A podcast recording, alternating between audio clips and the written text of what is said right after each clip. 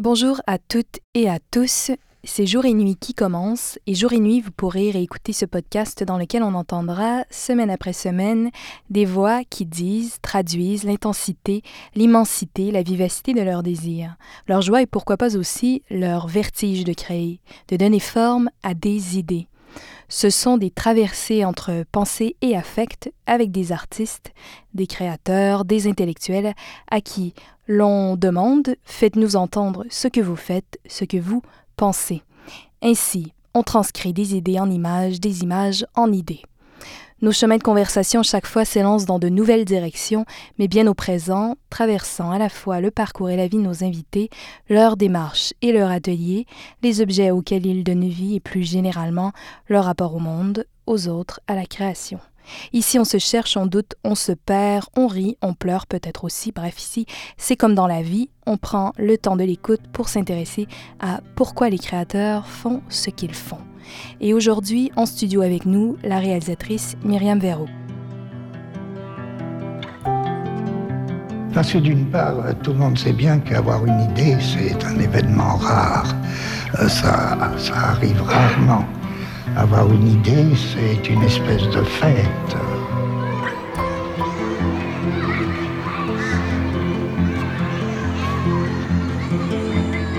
Vorrei raccontarvi una storia.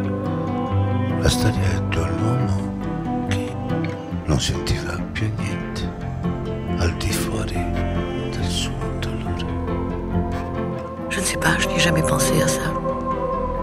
C'est une autre écriture, la vôtre? Ah, c'est c'est quelque chose d'extrêmement énigmatique encore.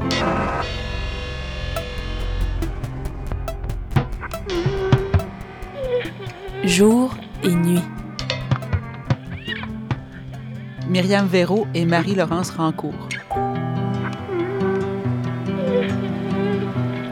Pourquoi écrivez-vous? D'où venez-vous?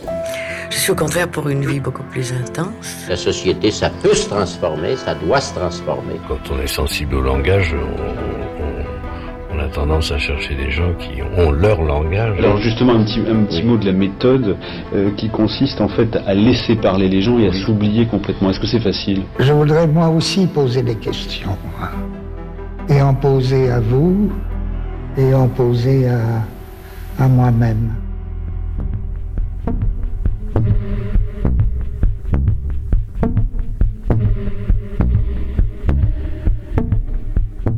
Votre film Myriam Véro débute alors que la nuit est déjà tombée et tout à coup, ce sont les peaux luisantes, brillantes de centaines de petits poissons qui s'agitent, qui illuminent, irradient sur l'encre noire. Puis, un grand feu finit de nous faire découvrir les premiers visages qui vont composer cette histoire d'amitié entre deux fillettes qui deviendront rapidement, grâce à la magie du cinéma, de jeunes femmes. Et votre film continue d'avancer comme cela, se construit comme cela, dans une forme de clair-obscur auquel donnent vie les scènes, les événements, la musique, les rires et les pleurs. Comme si votre film, en racontant combien l'amitié est belle, racontait aussi ce qu'est la vie, quelque chose de pas simple, une négociation constante entre le pire et le plus beau.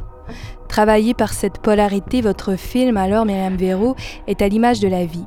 Il y a toutes ces lueurs que sont les rires, les silences complices, les regards vers l'horizon et la mer, les mots de la poésie, les fêtes, les premiers baisers, l'amour naissant, les langues qui s'entrelacent, les repas de famille réunissant tous ces gens qui vous ont vu grandir, et il y a aussi, à leur côté, comme révélant leur éclat, des choses plus noires, la violence, la déception, les conflits intérieurs et les autres, les abus, la mort. L'amitié est ainsi une très belle chose et Kwesipan le prouve, Myriam Véro prouve que l'amitié est cette luciole qui est parfois tout ce qui reste et qui va, tournoyant, à travers le temps, les désirs, nos histoires qui sont faites de douceur et de malheur et à travers lesquelles on se découvre capable, autant dire, de tout. Et repensant à la toute première scène du film, celle des petits poissons ballottés par le mouvement des vagues, pris dans les filets des humains, là, quelque part en plein milieu d'un vaste territoire, je me dis qu'il y a quelque chose de nous en eux, d'eux en nous, quelque chose qui nous relie, au fond, tous, emportés par des eaux contre souvent nous pouvons très peu, mais qu'une à une nous affrontons pris d'une soif inextinguible contre laquelle ce qui nous défie n'a aucune prise. En tout cas, quelque chose brûle dans votre film, scintille comme de la glace noire, quelque chose comme de la beauté, s'y voit, s'y fait. Kwesipan, c'est le titre du film que vous avez réalisé, co-scénarisé avec la romancière Naomi Fontaine, dont le livre éponyme a inspiré cette démarche, la distribution est-elle composée de Sharon Fontaine Ishpatao dans le rôle de Mikwan, de Yami Grégoire dans le rôle de Shanice et d'Étienne Gallois dans le rôle de Francis. Kwesipan a été tourné dans la communauté Innu d'Ouachat Maliotenam et à cette île. Le film est sorti en 2019 mais continue de vivre et de voyager, j'ai envie de dire partout, et il récolte ici et là de très belles récompenses et plusieurs hommages. Bonjour Myriam Béraud. Bonjour. Eh bien, comme votre film débute euh, en pleine enfance, j'ai envie de vous demander tout de suite si vous vous souvenez, vous, du premier film que vous avez vu lorsque vous étiez enfant. Euh, si je m'en souviens, je, je, ne crois pas que je me rappelle du premier film que j'ai vu parce que je devais peut-être avoir 3-4 ans, puis j'ai pas de souvenir jusque-là. Par contre, le premier que je me souviens, je crois que c'est Retour vers le futur avec Michael G. Fox, le premier. J'étais dans un cinéparc. Je devais peut-être avoir cinq ans. Et euh, j'étais couchée sur le ventre, sur le toit de la voiture de mon père. Ouais, c'était un beau moment. Qu'est-ce que c'est pour vous l'enfance? Euh, ben c'est euh, c'est ce qui nous définit le reste de notre vie, je pense. En même temps, c'est flou. Euh, pour moi encore. J'ai pas, j'ai des souvenirs heureux de mon enfance. Euh, j'ai des, euh, mais par contre, je pense que j'étais quelqu'un d'assez perdu quand j'étais enfant. J'étais pas, j'étais pas grounded comme je pense que je peux l'être adulte. Même si je sais pas si grounded que ça dans la vie, mais je pense que j'étais très lunatique, puis j'étais j'étais quelqu'un qui, se cherchait énormément, qui, qui, était un peu toujours à côté de la plaque. Donc, donc, moi, mon, une chance, j'avais un entourage exceptionnel, vraiment des gens aimants.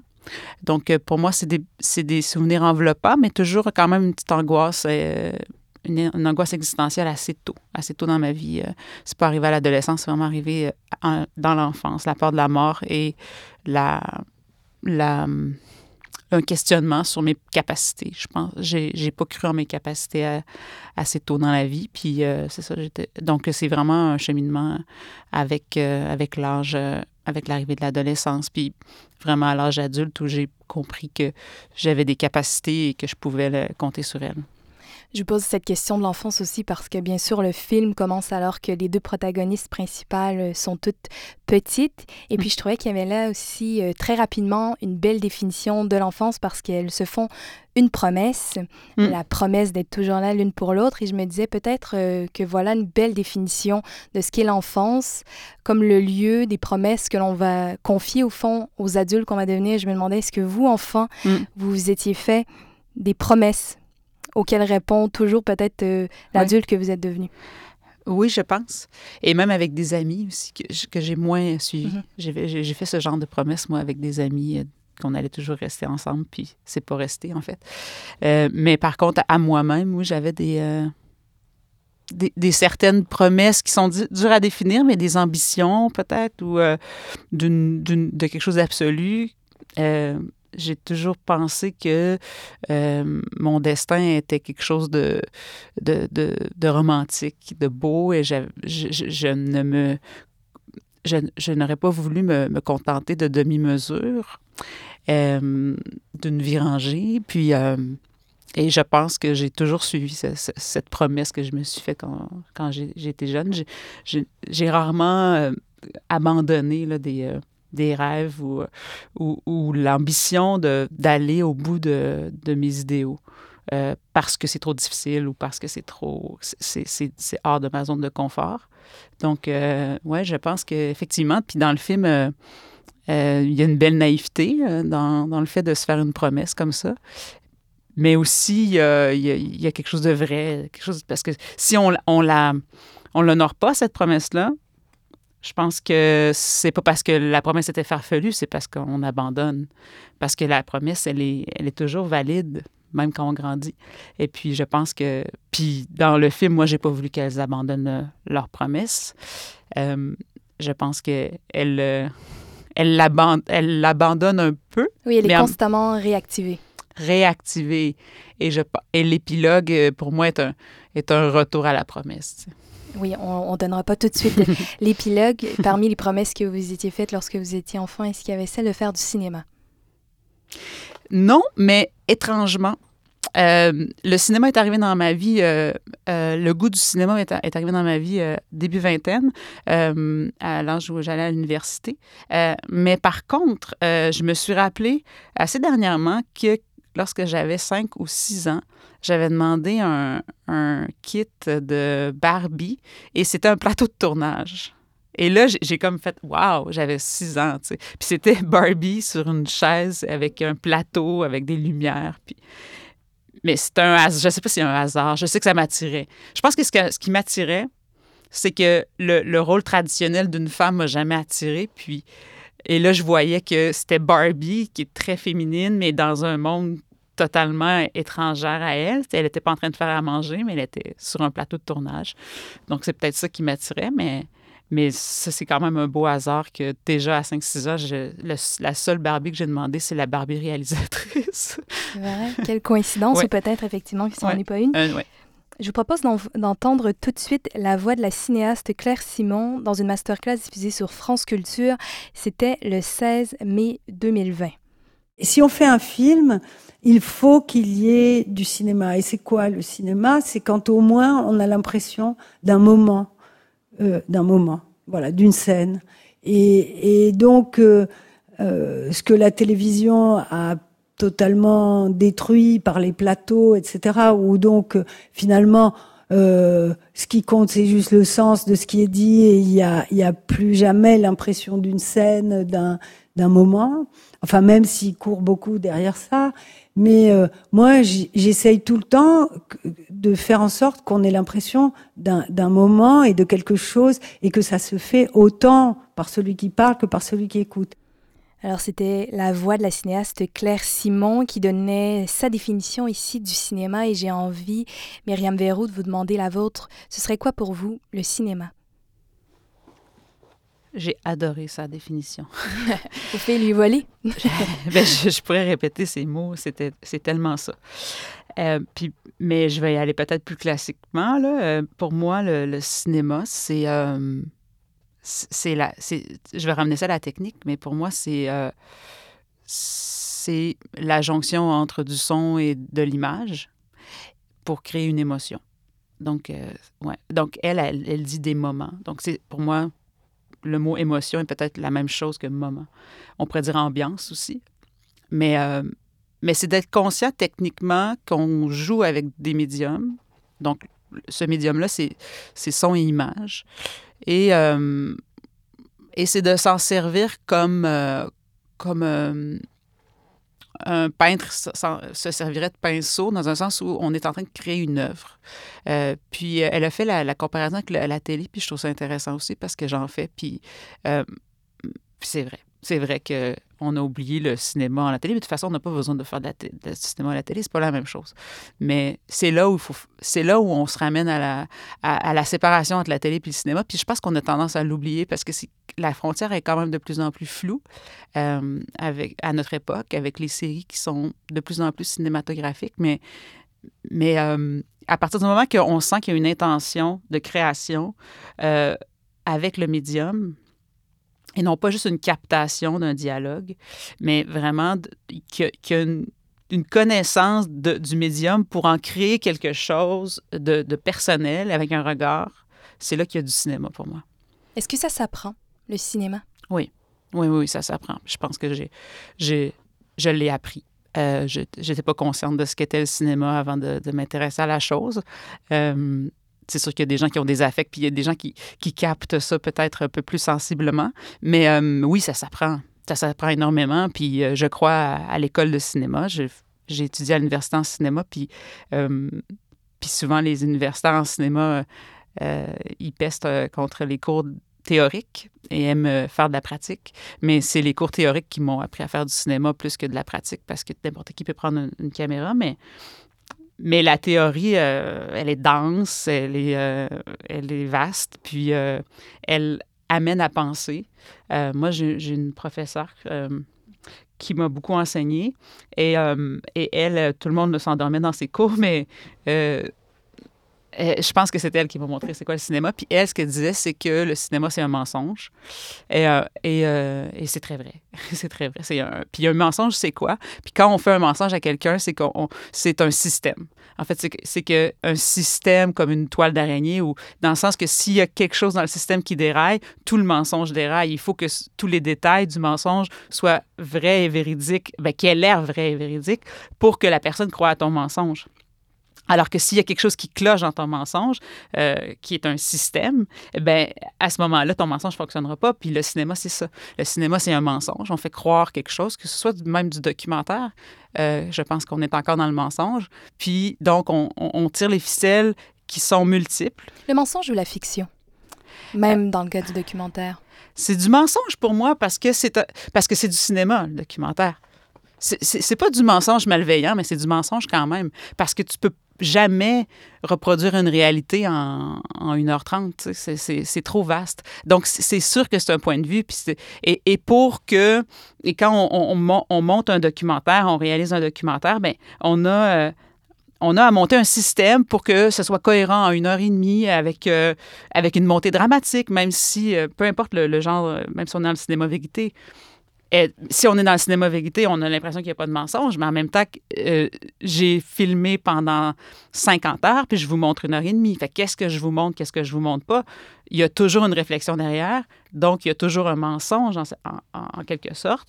Puis pour moi, il n'est pas péjoratif, ce mensonge-là. C'est juste qu'il faut être en conscient que tout ce qu'on regarde au cinéma, c'est du mensonge. Je pense que... Puis en même temps, à la télé aussi. Mais il faut être conscient de ça, puis il faut s'amuser avec ça. Et, euh, et plus on a un spectateur éduqué, moins c'est malveillant de faire du mensonge en- envers cette personne-là. tu sais. En vous écoutant un peu plus tôt, revenir sur votre héritage théorique, je me demandais, est-ce que pour faire du cinéma ou faire du cinéma, est-ce que c'est pas d'abord avoir une certaine pensée du cinéma et de son médium? Oui, oui, oui, je pense qu'il faut. Je pense que ben, je pense qu'on est des meilleurs cinéastes quand on a une pensée de notre médium. C'est sûr que il y a des gens qui le font sans, sans inclure la pensée là-dedans. Pour moi, les, les gens qui font du cinéma, qui, qui pour moi s'élèvent là, au-dessus de la masse, c'est des gens qui pensent le médium. En même temps qu'ils le pratiquent. Oui, c'est ça. Parce que c'est comme euh, c'est comme n'importe quel métier. C'est comme un, un- un menuisier va penser son métier pendant qu'il qu'il le fait. Et euh, il va avoir des choses à- il va avoir des, des choses spirituelles à dire là-dessus, des choses philosophiques à dire là-dessus. Plus on, plus on, met la main à la pâte, plus on a des réflexions sur le médium qui évolue constamment. Et, euh, c'est un vaste champ d'études. Euh, je vous parlais de mensonge qui est, une théorie, et puis, mais en même temps, on pourrait attaquer plein de théories sur le, cinéma. C'est ce qui est bien de ce médium-là. C'est ce qui fait que pour moi, il a duré dans le temps, puis que ça fait 125 ans, puis qui est toujours aussi fascinant pour les gens, puis aussi mystérieux. On annonce la mort du cinéma constamment, mais le cinéma ne meurt pas. La mort Euh, de la radio aussi, mais c'est oui, les choses qui subsistent le plus. Parce qu'il y a quelque chose de mystérieux dans la radio aussi. Mm, mm. Puis c'est- des médiums qui fascinent. Et, euh, et des gens qui font de la radio ont des théories sur la radio aussi. On pourrait écrire des livres sur la radio. Puis je pense que les meilleurs communicateurs en radio, c'est c'est ceux qui pensent leur médium aussi. tu sais. On est d'accord. Comment donc naît une idée de film chez vous? Comment ça se présente? Euh, ça se présente euh, sur... Peut-être juste euh, vous assurer de bien parler dans le micro. Oui, ça se présente sur, euh, sur euh, des personnages surtout. C'est une émotion, je pense, surtout. Qu'est-ce, si je le sens, si je j'ai pas encore saisi tout à fait l'histoire ou quel va être le, précisément le personnage ou la situation, mais je sais que ça va être touchant, je pense. Je sais qu'il y a quelque chose qui, qui vient me chercher émotivement. Et là, c'est cette émotion-là que j'ai le goût de, d'explorer. Euh, par exemple, pour Quespan, le, l'émotion que me procurait la, vue de, de jeunes filles enceintes à 16 ans dans, dans la communauté, en les regardant, en les observant, ça, ça me- vraiment, là, ça venait me chercher à un point où, où il y avait une émotion brute à l'intérieur d'elle qui, qui était... euh, qui contenait toute la vie, qui contenait... Et, puis c'est ça que j'avais le goût d'explorer. Puis l'amitié aussi, à quel point l'amitié peut toucher euh, les gens. Puis, donc, c'est- vraiment basé sur des émotions. Puis c'est après qu'on travaille l'histoire, puis qu'on se dit, ben, quel personnage peut aller dans, ce, dans cette, cette émotion-là.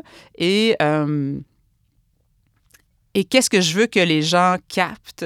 Puis c'est souvent des, des émotions. Tu sais, je dis le mot émotion, on passe juste à, à pleurer, mais c'est pas ça du tout. Là. C'est vraiment...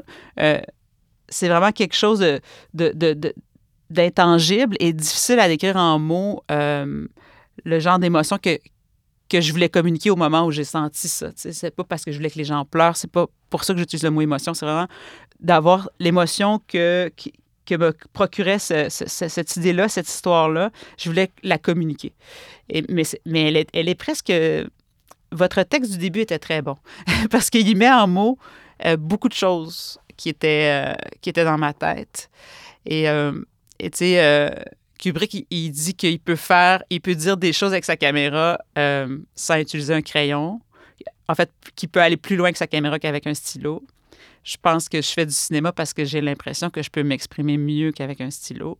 Votre texte était très bon parce que parce qu'il il touchait presque à, à, à ce que je voulais dire, que j'ai jamais été capable d'écrire en mots, mais que je, j'ai tenté d'exprimer avec une caméra puis avec euh, le cinéma. Il y a une part d'indicible. Oui.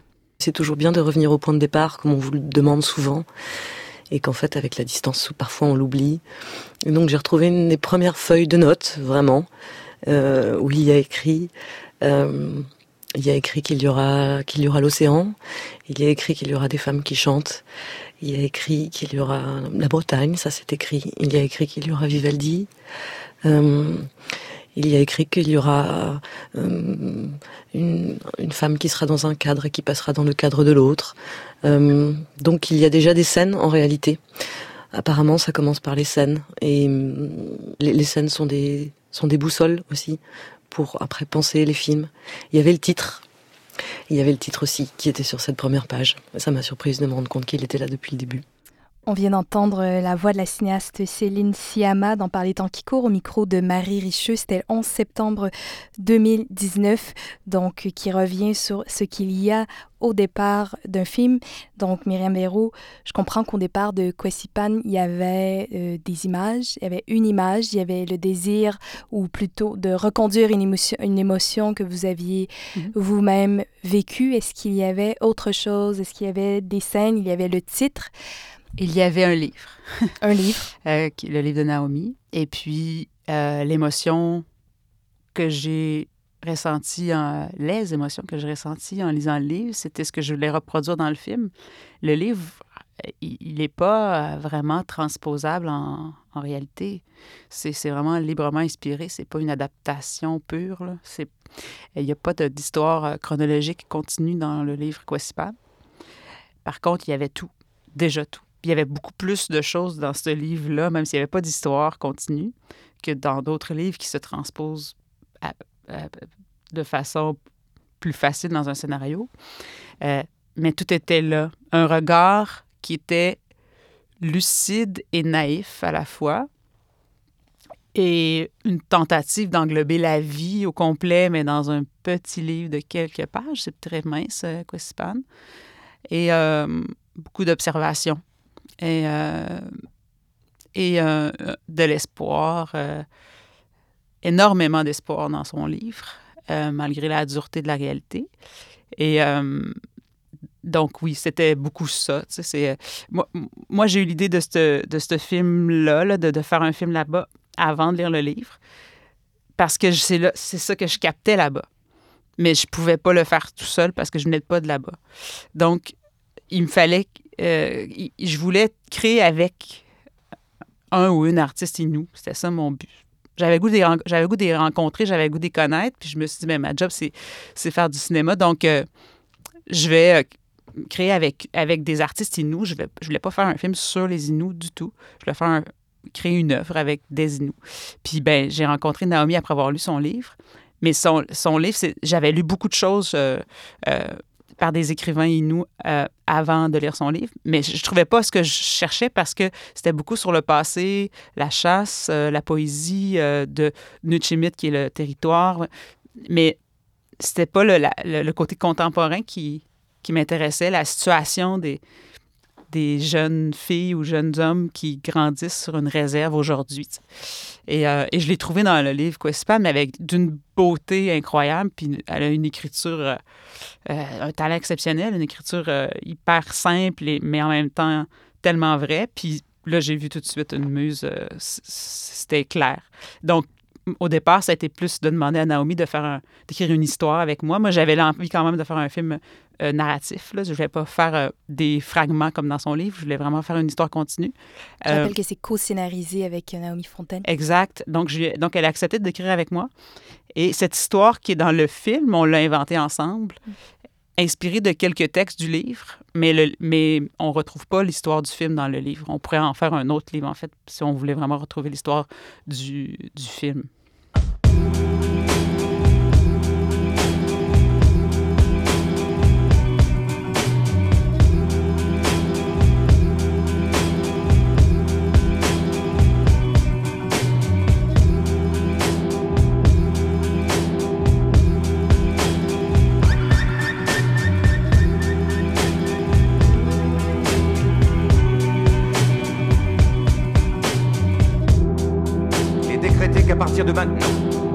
la vérité est une valeur. Il est décrété qu'à partir de maintenant, la vie est une valeur.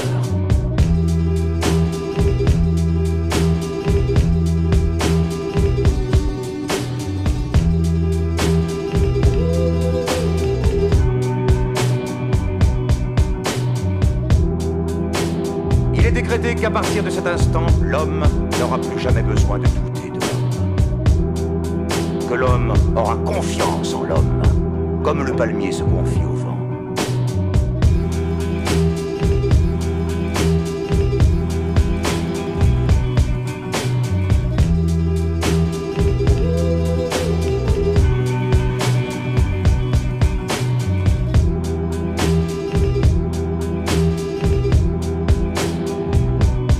Il est décrété que la plus grande souffrance a toujours été et sera toujours ne pas pouvoir se donner d'amour à qui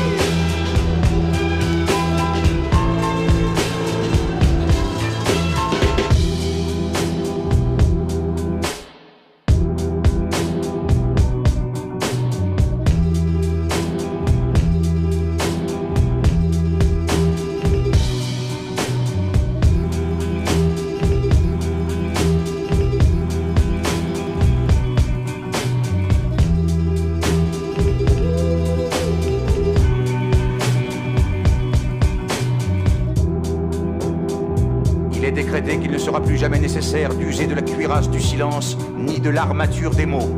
L'homme s'assiera à table avec un regard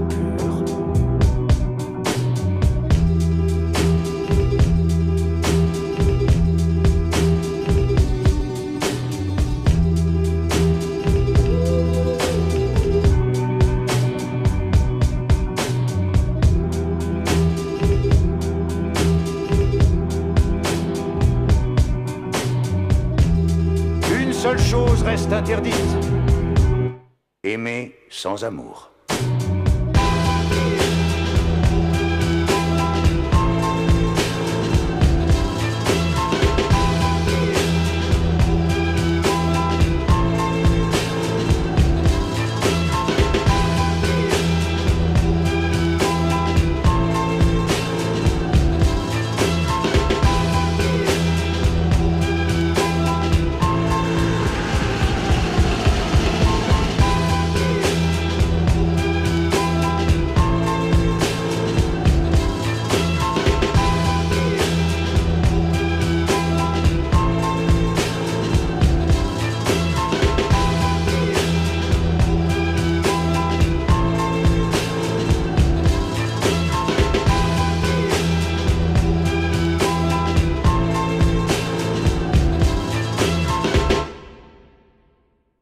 amour. qu'il s'agit d'une fiction. Deux jeunes femmes sont les protagonistes de l'histoire, Mikwan et Shanice. J'aimerais que vous nous en parliez euh, un petit peu de, de ces deux jeunes femmes qui sont, euh, eh ben, jusqu'à votre film, des comédiennes non professionnelles et qui sont absolument renversantes et éblouissantes Mhm. dans ce film. Est-ce que vous pouvez nous situer un peu euh, ces deux personnages?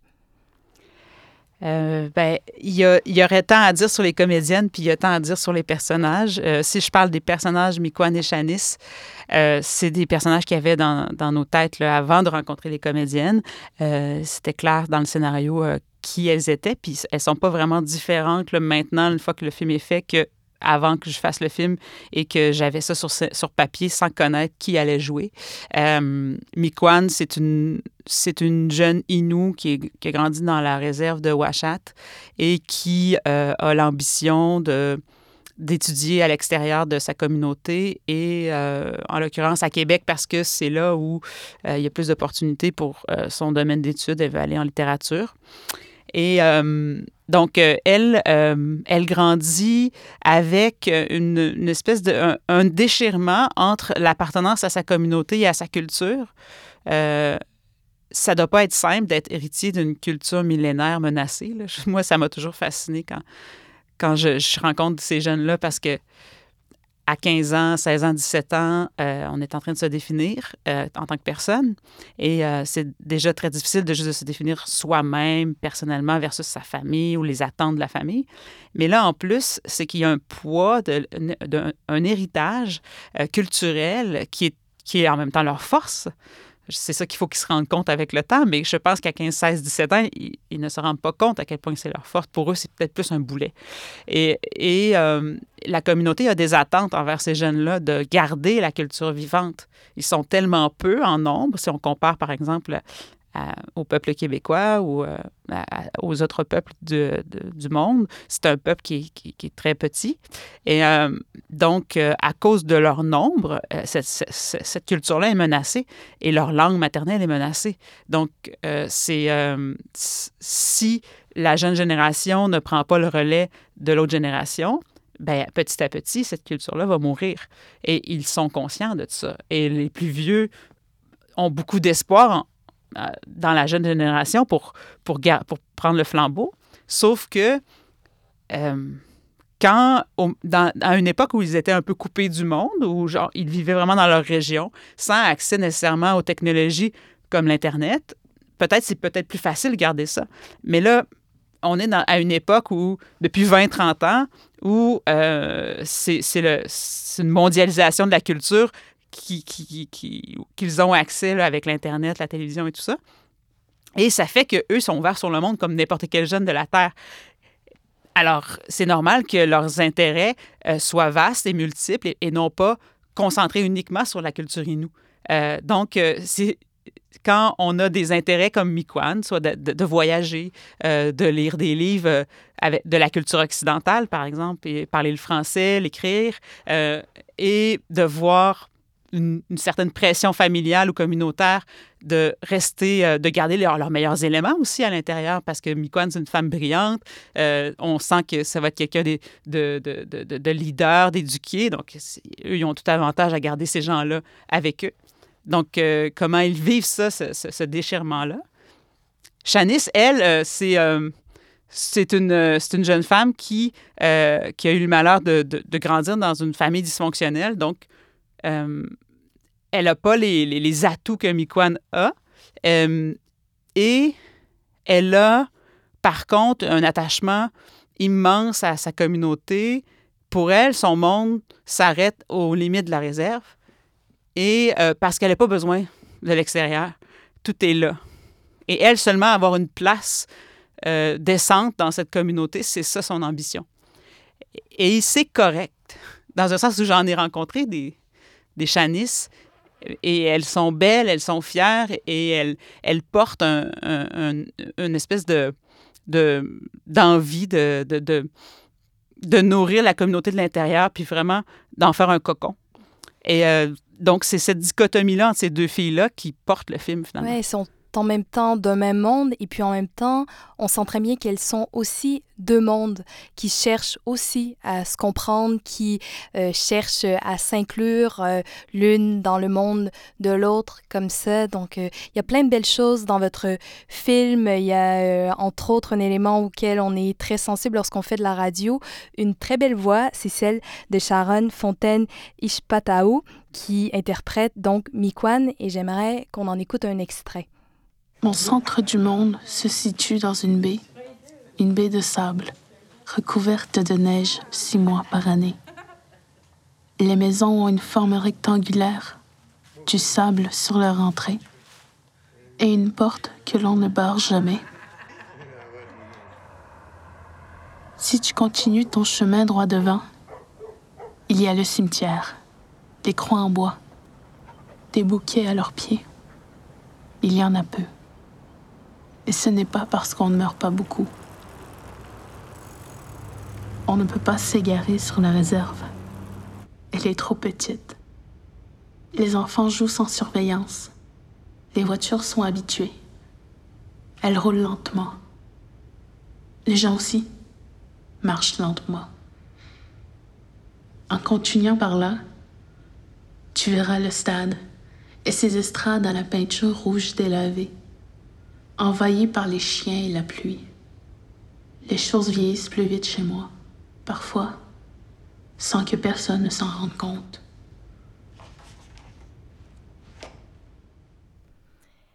C'est une narration hors champ qui intervient à, différents moments dans, dans, le récit. C'est important, Myriam Véro, que ce soit deux femmes qui soient les protagonistes de votre film dès le départ? Ça s'est imposé? Oui, ça n'a pas été très dur à décider. Euh, euh, je sais, en même temps, j'ai déjà euh, dirigé des, des, personnages principaux masculins et j'aime beaucoup diriger les, les, les, hommes et les garçons. mais, mais parce que dans le cinéma, en tout cas ici, il n'y avait déjà pas beaucoup de réalisatrices quand j'ai commencé. Il y en a de plus en plus. Et euh, aussi parce que parce qu'il n'y avait pas beaucoup de réalisatrices, ben, les personnages forts féminins, il y en avait peu. Euh, en, proportion, il y a, si on compare aux, personnages masculins dans l'histoire du cinéma québécois, il y, en, a vraiment peu. Donc, c'est comme un devoir de dire, ben, on va en construire des histoires avec des personnages forts pourquoi pas? C'est pas un handicap du tout, au contraire. On, a, on a, une talle de, qui n'est pas explorée, là, donc allons-y. Donc, euh, oui, ça s'est posé assez facilement. Euh. puis aussi parce que la voix de Naomi Fontaine décrit beaucoup des filles.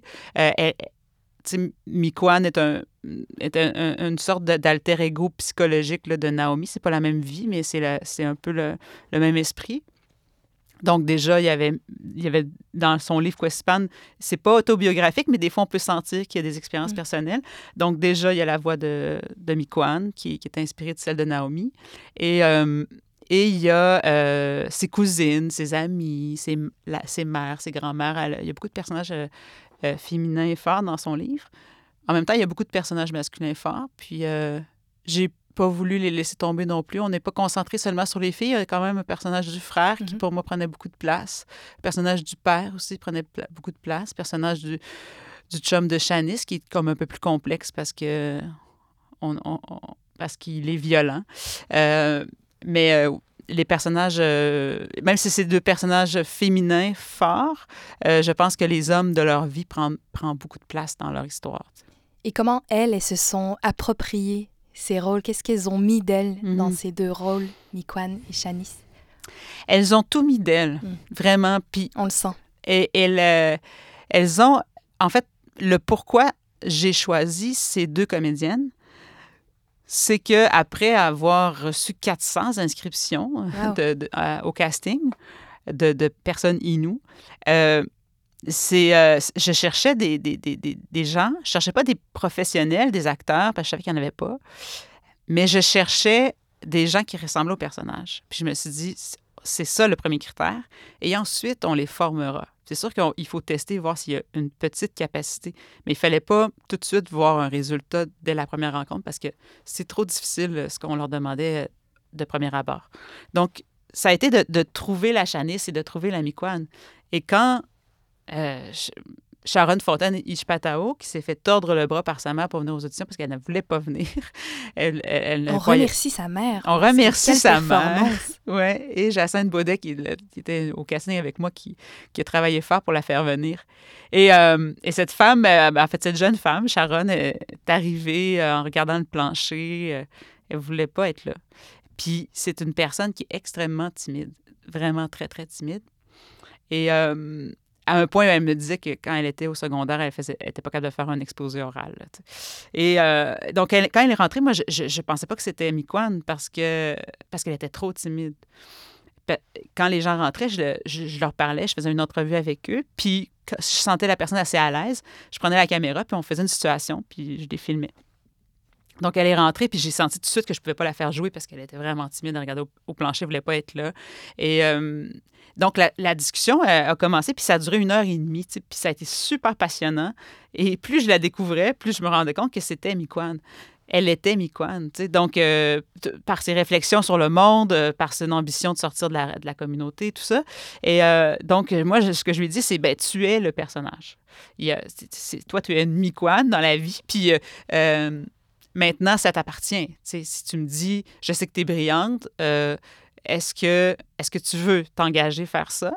Euh, et puis, mais si oui, je pense qu'on peut t'amener loin, puis tu vas être capable de le faire. Donc, euh, elle a travaillé énormément fort et, il y a eu tout un processus pour l'amener jusqu'au film qui a été de plusieurs étapes et très difficile et, très long, mais euh, c'était, il fallait partir du fait que l'actrice euh, était près du personnage. On ne pouvait pas composer comme on peut faire avec des, non avec des professionnels. Même chose avec Shanice.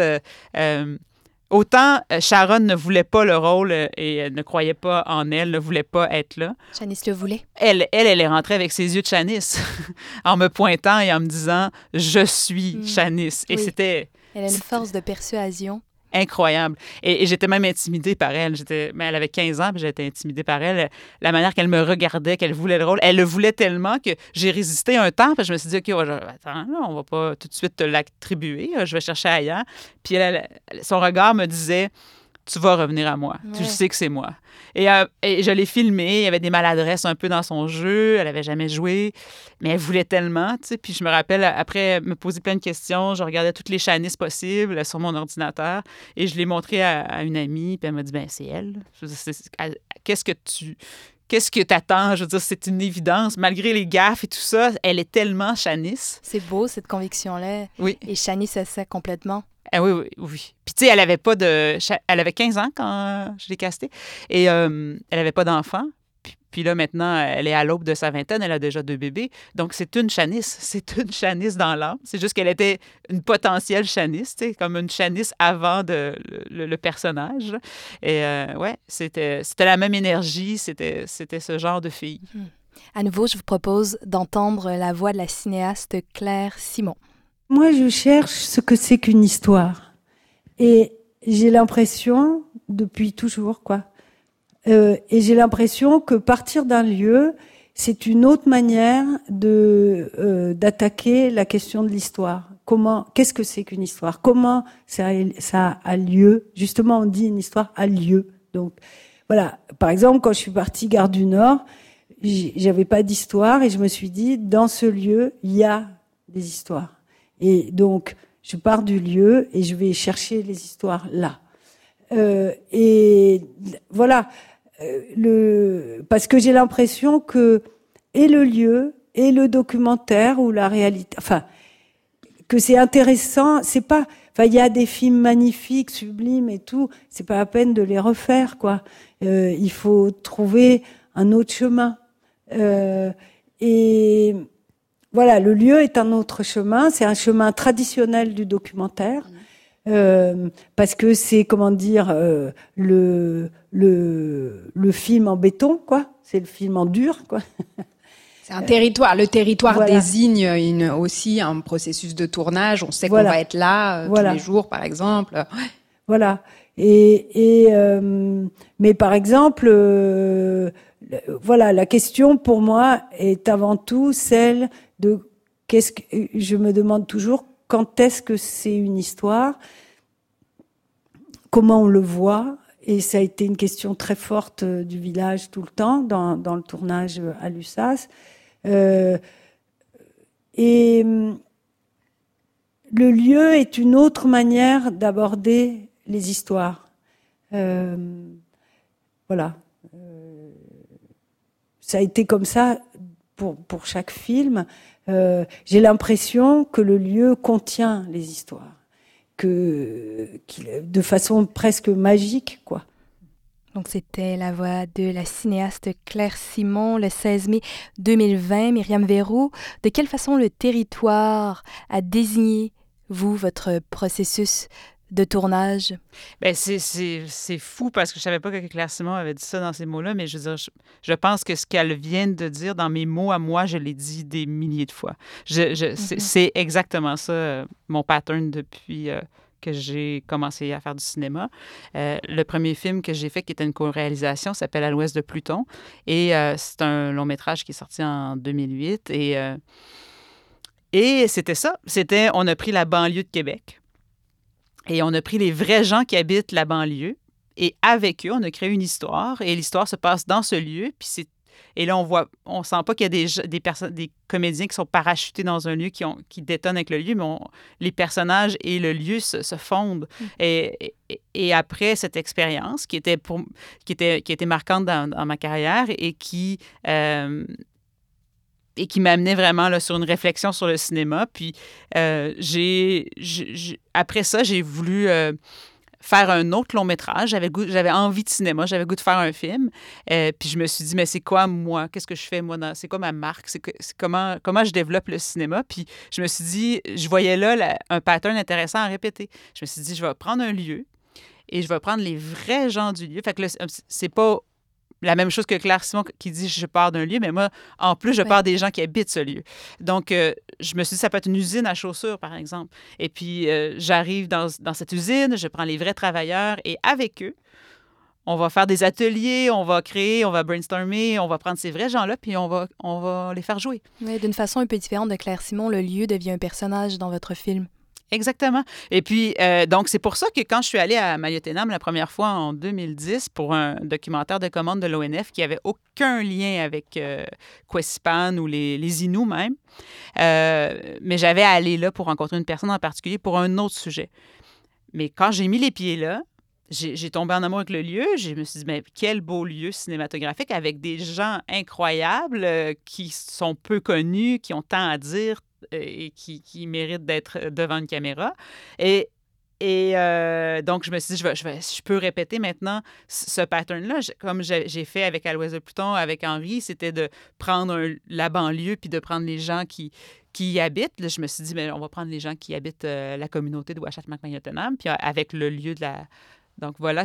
Puis je ne sais pas si le prochain film sera comme ça, mais, mais j'aime beaucoup bâtir. Euh, mais, euh, Et qu'est-ce qui faisait de Ouachat Maliotenam un lieu particulièrement cinématographique? Euh, Maliotenam, c'est un, village euh, construit euh, par les Blancs de toutes pièces dans les années 50-60 sur, du, sur du sable et sur le, sur le haut d'une falaise au bord du golfe Saint-Laurent. Je veux dire, déjà, le côté paysage, c'est magnifique. Et euh, leur histoire, ces gens-là ont une histoire incroyable. Les gens qui sont là me fascinaient, me fascinent toujours. Euh, je les aime maintenant d'un amour qui est beaucoup plus vrai qu'à l'époque, qui était une curiosité.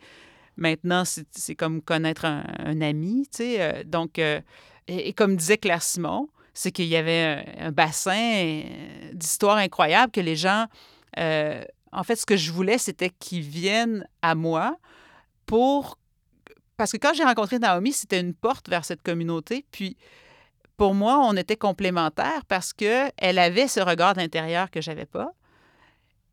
Mais elle n'avait pas l'expérience ou le, cinéma en elle. Elle n'avait pas euh, abordé ce, médium-là. Puis, donc, je me suis dit, en faisant une alliance avec elle, c'est d'avoir, euh, c'est ça, une complémentarité comme un yin-yang. Et puis, je vais, je vais apporter ce que je sais sur la scénarisation, sur la réalisation. Et elle, elle va être la muse, la, gardienne, je dirais, de, l'essence de, l'histoire du film, de l'authenticité inou. Et, euh, et c'était la seule façon de faire ce film-là de toute façon. Et, et, pour moi, ça a été un cadeau extraordinaire parce que ça m'a donné accès à un lieu euh, qui était étranger à moi, puis qui, qui que j'aurais pas pu accéder si j'avais été euh, tout seul. Hmm. Et ça a été quoi les réactions au moment du visionnement du film? J'imagine que vous avez fait une première au sein de la communauté. C'était quoi les émotions? C'était, euh, c'est, pour moi, c'est la plus belle projection de ma vie. Là. Ça a été vraiment, c'était l'équivalent pour moi. Ça a l'air peut-être, euh, les gens pensent que j'exagère, mais je j'exagère pas du tout. Euh, aussi émouvant qu'une première à Cannes pour moi, dans un sens où c'était ça que je voulais. C'était que, les, que les gens de la communauté euh, aiment ce film et se l'approprient. Et c'est ce qu'ils ont fait. Et s'y reconnaissent? Ça aussi, c'était important. Beaucoup. Énormément. Hmm. Énormément. Et, c'était, on, a loué une salle à cette île, la salle Jean Dion, 800 places. Et puis, il y avait peut-être la moitié qui était des Blancs de cette île et l'autre moitié qui était euh, des Inuits de la communauté. Donc, déjà, il y avait un mélange culturel qui était intéressant dans la salle. C'est rare qu'on vit ce genre de grands événements à deux nations là, dans la même salle pour regarder un film sur grand écran. Et euh, c'était super le fun à vivre parce que euh, les, les gens riaient à des moments différents parce qu'il y a beaucoup de blagues en Inou. Donc, les Inuits comprenaient avant les Blancs. Donc, les autres, ils se tapaient sur les cuisses pendant que les Blancs comprenaient absolument rien. Ils, ils, comprenaient les blagues un peu plus tard.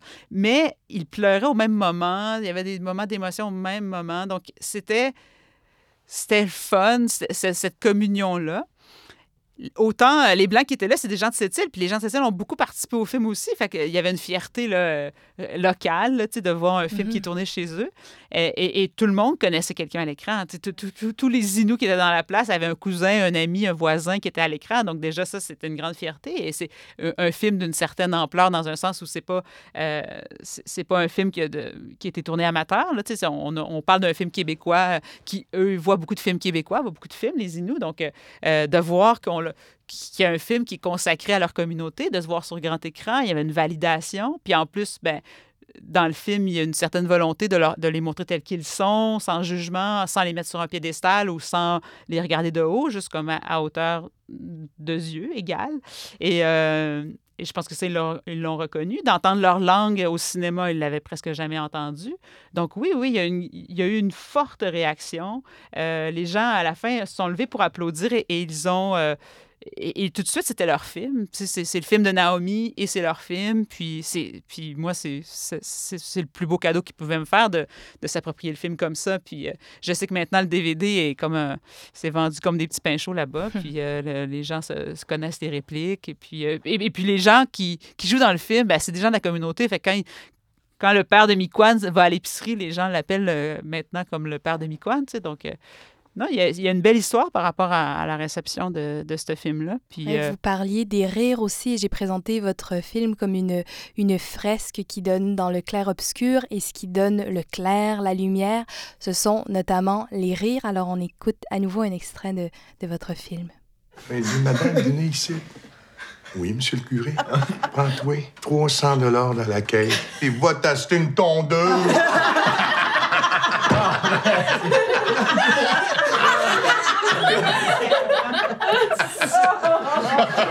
C'est la 200e fois qu'il raconte. As-tu compris? Oui, il a compris. Euh, Francis, il a pris des mots en Nino? Euh, ouais, ouais. Toi, euh, ben là, c'est rien du genre, là, mais euh, c'est ça. Ce que j'ai appris, c'est euh, top sur home chest.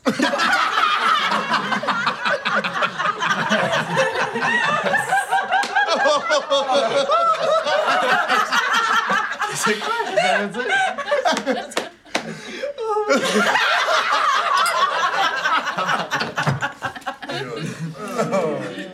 Alors, je l'ai écouté plusieurs fois, cette, euh, cet extrait, puis à chaque fois, on est entraîné par euh, la joie contagieuse, même si euh, peut-être maintenant qu'on n'a pas l'image, on manque quelques aspects de la blague, mais on laissera les gens découvrir en visionnant votre très beau film, Quasipan.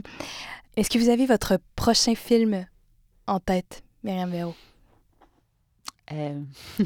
Il y en a peut-être plusieurs, mais ouais, un peu euh, le prochain que j'espère. Parce que c'est tellement difficile. Des fois, on, développe deux, trois en, parallèle, mais on ne sait pas lequel va débloquer.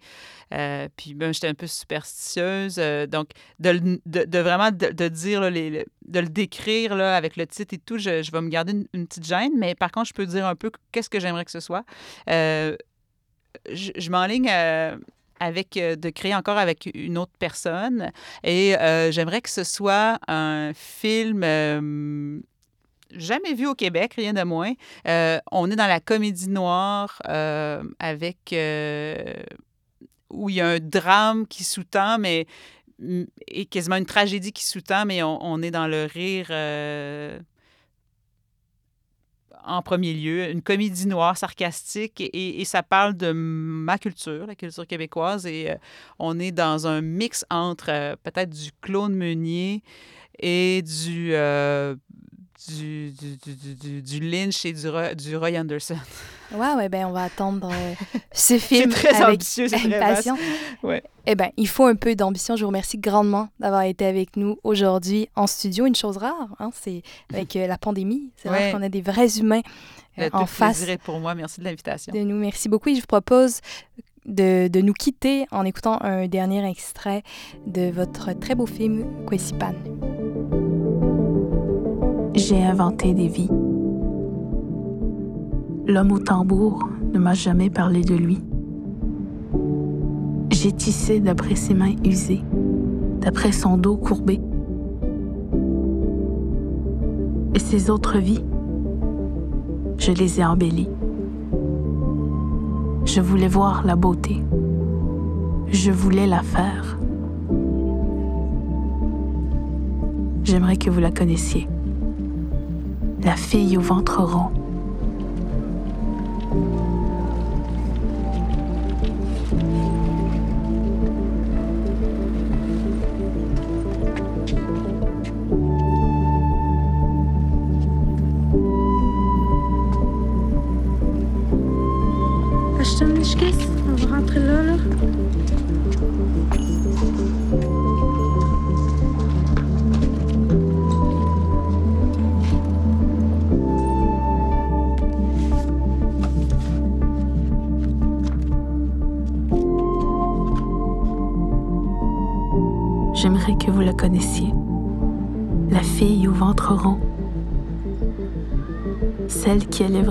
Ses enfants. Qui criera après son copain qui l'aura trompé. Qui changera des couches toute sa vie. Celle qui cherchera à travailler à l'âge de 30 ans. Qui finira l'école à 35 commencera à vivre quand la peur la quittera, soulagée d'être elle pour une fois.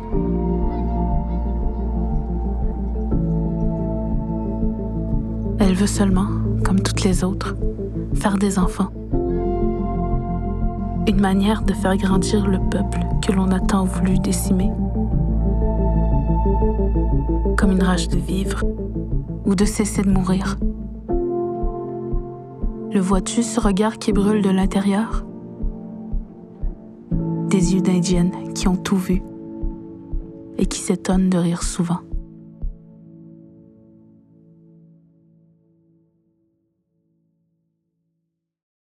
C'était Jour et Nuit,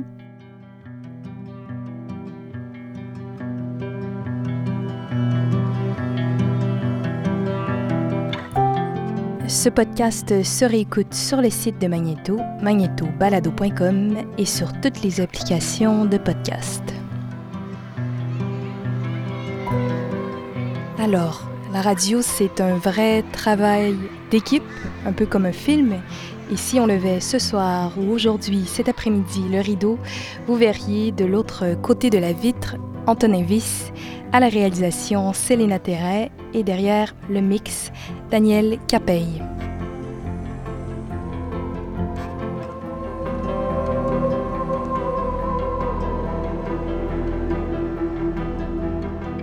Et puis, si cette émission vous a plu, eh ben, on vous invite à en parler autour de vous.